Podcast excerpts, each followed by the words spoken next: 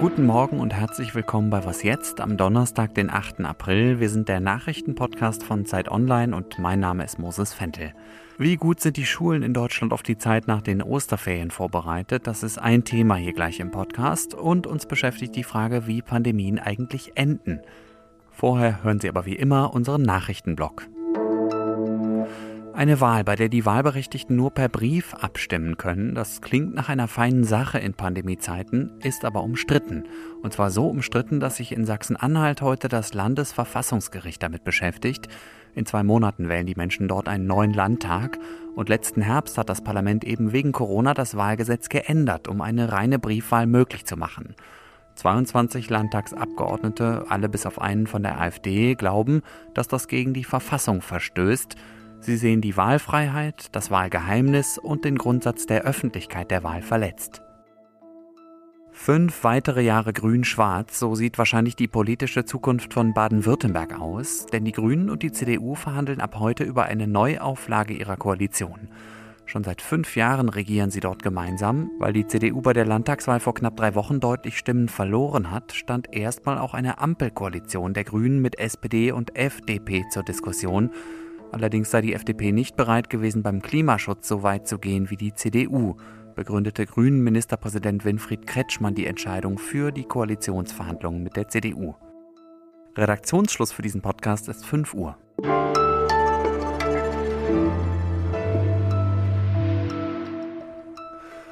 In den meisten Bundesländern soll nach den Osterferien nächste Woche die Schule wieder losgehen. In einigen Ländern müssen die Kinder und Jugendlichen diese Woche schon wieder ran. Aber wie gut sind die Schulen für die Zeit nach den Ferien gerüstet?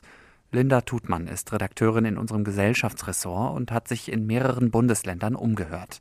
Hallo Linda. Hallo. Wie klappt es denn mit dem Testen an den Schulen in den Bundesländern, in denen du recherchiert hast? Und welche Schwierigkeiten gibt es da? Also ich habe mir NRW und Berlin angeschaut und meine Kollegin lebt in Hamburg und hat dort recherchiert.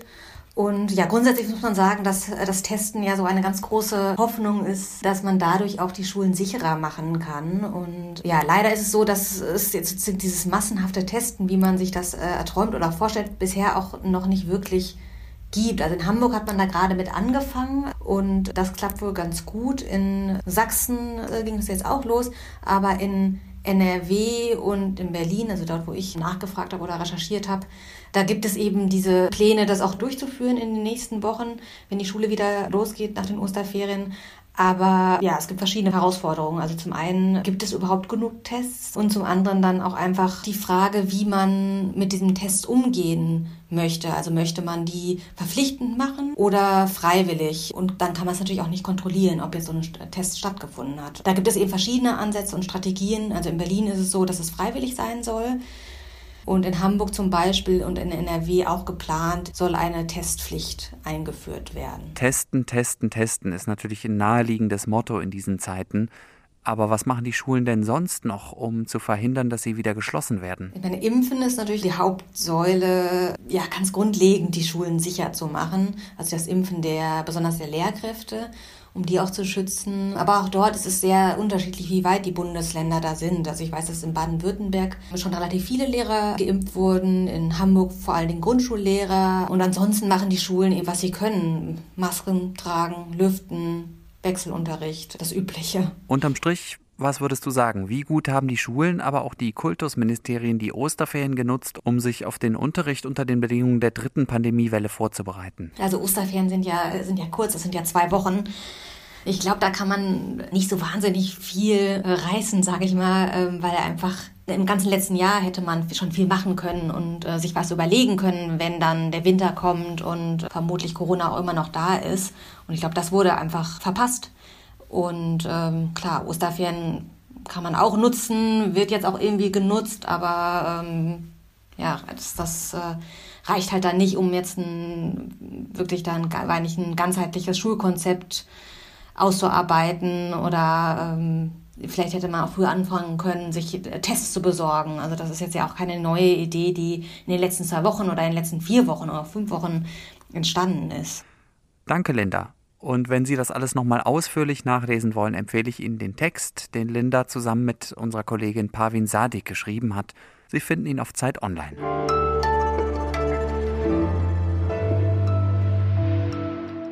Und sonst so? Sie kennen das ja bestimmt auch. Spät am Abend, vielleicht nach einem langen Homeoffice-Tag oder mitten im Filmabend überfällt einen plötzlich der Heißhunger.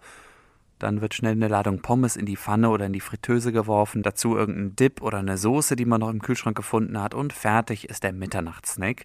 Für einen 28-Jährigen in Hessen endete eine solche nächtliche Kocheinlage jetzt aber weniger glücklich, nämlich mit einem mehrstündigen Großeinsatz der Feuerwehr.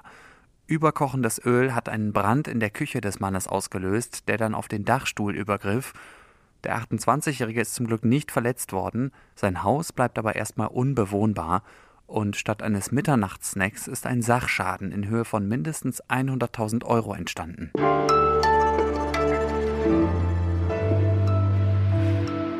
Können Sie sich noch erinnern, wie Corona angefangen hat? Ich meine, so lange ist das jetzt ja auch noch nicht her, aber die Erinnerungen an die Zeit vor gut einem Jahr sind zumindest bei mir schon ein bisschen verblasst. Wie Pandemien anfangen, darüber ist ziemlich viel bekannt, auch darüber, wie sie verlaufen, aber wie enden sie? Bastian Berbner ist Redakteur bei der Zeit und hat dazu in der neuen Ausgabe einen ausführlichen Text geschrieben.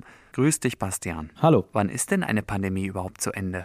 Naja, da gibt es unterschiedliche Modelle. Sagen, es gibt Pandemien, die sind zu Ende, weil man die Krankheit nicht besiegt hat. Manche Krankheiten lassen sich ja nicht besiegen, aber eben so weit eingedämmt hat, dass eben nicht mehr Tausende überall auf der Welt an ihr sterben, sondern nur noch Einzelne. Und es gibt andere Krankheiten, die lassen sich tatsächlich komplett ausrotten, also quasi für immer besiegen. Und im Text habe ich da mehrere Beispiele. Dann nenn mir doch mal bitte eins. Naja, also für den ersten Fall habe ich mich mit der Pest beschäftigt, weil also ich war auch selber ganz erstaunt. Es gibt heute immer noch jedes Jahr Menschen, die an der Pest sterben, also an dem Erreger, der für uns irgendwie so nach Mittelalter klingt, nach schwarzem Tod, 14. Jahrhundert, Millionen Tote und so weiter, gibt, gibt es immer noch. Und der Grund, warum wir nichts mehr davon hören oder äh, wenig davon hören, ist halt, dass es sehr, sehr wenige Menschen gibt, die sich heute noch infizieren und daran sterben. Und ich fand es eigentlich ganz interessant zu gucken, wie kam das? Also, wie kann es sein, dass man eine Krankheit nicht besiegen kann? Die gibt es immer noch, aber trotzdem entsteht keine Pandemie mehr daraus. Und die Antwort ist eben, dass in den Jahrhunderten der Pestbekämpfung quasi das öffentliche Gesundheitssystem sich herausgebildet hat, das wir heute kennen. Also die Gesundheitsämter, Krankenversicherungen, all die Instrumente, Quarantäne, Abstand halten, äh, all das, was wir quasi jetzt jeden Tag bei Corona äh, sehen, das ist sozusagen in langen Jahrhunderten äh, der wissenschaftlichen Erforschung aus der Pestbekämpfung hervorgegangen. Und all das führt heute dazu, dass die Pest eigentlich kein Problem mehr ist. Zumindest nicht mehr, was Pandemien angeht. Krankheit nicht ausgerottet, Pandemie trotzdem besiegt. Das war jetzt das eine Beispiel. Es hat aber doch auch schon einen Fall in der Menschheitsgeschichte gegeben, wo die Krankheit wirklich ausgerottet werden konnte. Kannst du das mal bitte erzählen? Ein zweites Beispiel sind die Pocken. Das ist tatsächlich die einzige Krankheit, die der Mensch bisher ausgerottet hat. Und das war möglich, weil anders als bei der Pest oder bei Corona oder bei Grippeviren eben die Pockenviren nicht in Tieren überleben können. Also bei der Pest oder auch bei Corona ist ja so, selbst wenn man die jetzt in den Griff kriegt, dann gibt es die immer noch in Fledermäusen und bei Erdhörnchen und so weiter. Und irgendwann in ein paar Jahren können die wieder auf den Menschen übergreifen. Bei den Pocken war das anders. Die gab es tatsächlich nur im Menschen. Und deswegen hat man in den 60er Jahren, also die Weltgesundheitsorganisation war das damals gesagt, okay, wir können den Versuch unternehmen, die tatsächlich auszurotten. Wir müssten quasi diese Pockenviren nur einmal aus den menschlichen Körpern sozusagen rauskriegen. Und das war möglich, weil es eben Impfstoff gab zehn Jahre sind diese Leute von der WHO wirklich durch die ganze Welt gereist und haben überall gegen diese Pocken angeimpft. Und sobald irgendwo ein Ausbruch war, sind die da hingefahren mit teilweise tausenden Mitarbeitern und haben in den Dörfern und Städten drumherum teilweise zehntausende Menschen geimpft bis dann eben tatsächlich die Pocken ausgerottet waren 1977. Dann lass uns mal noch in die Gegenwart gucken. Was können wir denn jetzt aus deiner Recherche für den Umgang mit Corona und das hoffentlich irgendwann auch mal erreichbare Ende dieser Pandemie lernen? Aus der Pestbekämpfung ist eben das öffentliche Gesundheitssystem hervorgegangen. Das zweite Learning war sozusagen, wie wichtig Impfen ist. Das sieht man jetzt auch wieder bei Corona. Länder, die schnell impfen, haben das Problem schneller gelöst. Aber man braucht noch was Drittes. Und deswegen habe ich mir dann in diesem Artikel auch noch eine dritte Pandemie angeschaut, nämlich die HIV-Aids-Pandemie, die ja noch nicht beendet ist, aber auch daran wird gearbeitet. Und ich glaube, es gibt eine interessante Parallele zwischen HIV-Aids und äh, Corona, nämlich die, dass eben diese Pandemie nicht von oben zu gewinnen sind. Also es reicht nicht, dass die Weltgesundheitsorganisation oder eine Regierung sagt, okay, jetzt impfen wir mal schnell alle Menschen durch, sondern man braucht tatsächlich die aktive Mitarbeit der Menschen selbst. Also es kommt am Ende auf jeden Einzelnen an. Bei HIV-Aids eben darauf, dass man weiß, wie man sich ansteckt und wie man das verhindert, also Safer Sex und so weiter.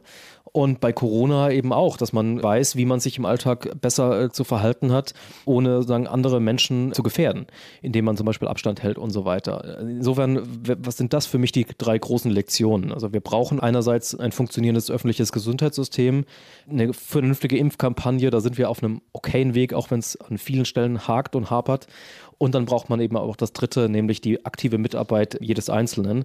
Und das ist sicherlich im Moment, zumindest nach meiner Analyse, das größte Problem. Danke dir, Bastian. Ja, sehr gerne. Und der Text ist als Dossier heute in der gedruckten Zeit erschienen. Sie finden ihn aber natürlich auch auf Zeit Online. Das war was jetzt am Donnerstagmorgen und wir sind dann heute Nachmittag wieder für Sie da. Unser Update geht wie gewohnt um 17 Uhr online. Ich bin Moses Fendel. Danke fürs Zuhören und jetzt erstmal noch einen schönen Tag. Schon seit fünf Jahren reagieren. Schon seit fünf Jahren reagieren. Ich fange die Meldung einfach nochmal an.